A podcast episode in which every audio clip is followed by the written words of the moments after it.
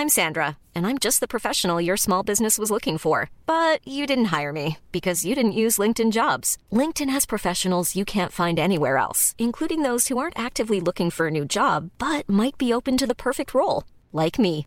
In a given month, over 70% of LinkedIn users don't visit other leading job sites. So if you're not looking on LinkedIn, you'll miss out on great candidates like Sandra. Start hiring professionals like a professional. Post your free job on linkedin.com/people today.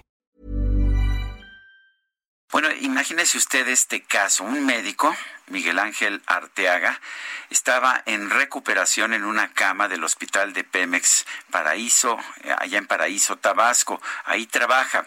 Sin embargo, tuvo que dejar su habitación para atender a un marino con hemorragia que había sufrido un accidente en las instalaciones de la refinería de Dos Bocas. Y lo tenemos precisamente en la línea telefónica el doctor Miguel Ángel Arteaga, médico traumatólogo ortopedista del Hospital General de Pemex en Paraíso, Tabasco. Doctor Arteaga, ¿cómo está? Muy buenos días.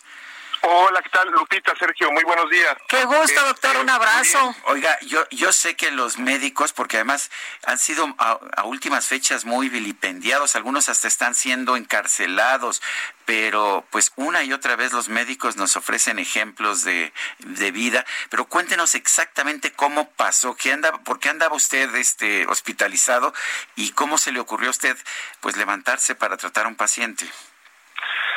¿Qué tal? Pues la cuestión fue esta, Sergio Lupita. Este, yo me encontraba en el área de urgencias porque ese mismo día, cuando fue antier en la mañana, de una forma súbita presenté vértigo, náusea, mareo, cefalea.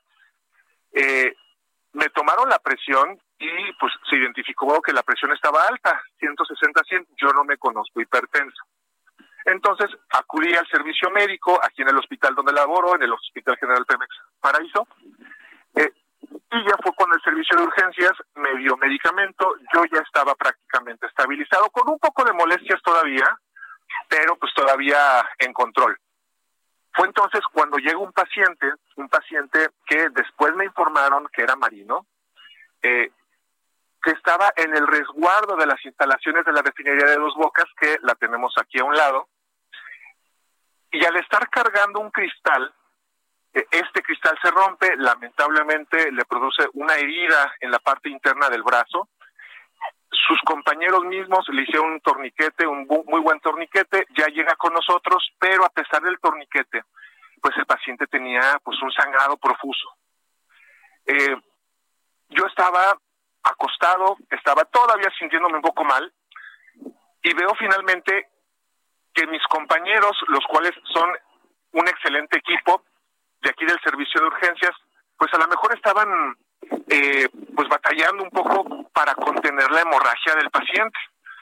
Fue entonces cuando me levanté y quise aportar un poquito de mi, experiencia, eh, ya como médico especialista, pues para intentar, sobre todo dos cosas. Número uno, salvarle la vida al marino y dos, este, salvarle el brazo. Afortunadamente pues, se, se cumplieron los dos objetivos. Eh, doctor, alguien tomó las eh, fotografías, ¿no? Eh, me imagino que usted ni siquiera se percató por la pues presión de, poder salvar a, esta persona y quisiera preguntarle una vez que pues todo esto se sube a redes sociales, ¿cómo se siente usted ahora, como decía Sergio, pues parece que es una labor que está denostada en algunos casos, ¿no? Algunos médicos han sido agredidos. ¿Cómo se siente usted de que tanta gente ha reconocido pues esto que usted hizo? Pues en ese caso, en este momento me siento rebasado. No me, no me esperaba una reacción tan viral, tan positiva. Me siento muy satisfecho. Y aquí, este, no sé, desde mi perspectiva, yo no lo veo como un acto de heroísmo, sino más bien como un acto de humanismo, donde si yo veo que puedo aportar una pequeña diferencia que le puede significar o la vida o la muerte al paciente, sin duda lo voy a hacer. Y sin, sin duda, este, la mayoría de los médicos lo vamos a hacer. No tanto por ser buenos médicos o no, sino por ser buenos humanos. Pero, estamos viendo casos como el del doctor Grajales allá en Chiapas, detenido porque en el hospital público en el que estaba no había insumos médicos. ¿No le parece una injusticia esto? Sí, sí. Eh, lamentablemente en ocasiones se pueden manejar cosas de una forma tal vez política.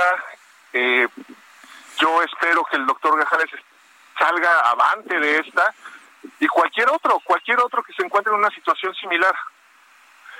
Por lo pronto, aquí en el Hospital General de Pemex Paraíso eh, contamos afortunadamente con un excelente personal, con el equipo, con la preparación y la Subdirección General de los Servicios este, Médicos de Pemex, a cargo del doctor Rodolfo Lehmann, nos ha apoyado siempre.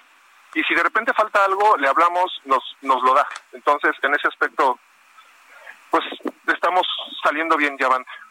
Doctor, ¿cómo está el marino que usted atendió? Ya preocupado por la situación del marino, me enteré de que este ya en un ambiente controlado, en un quirófano con el instrumental necesario, ya fue este reintervenido donde se terminó de reparar la arteria y la vena que estaban pues lesionadas.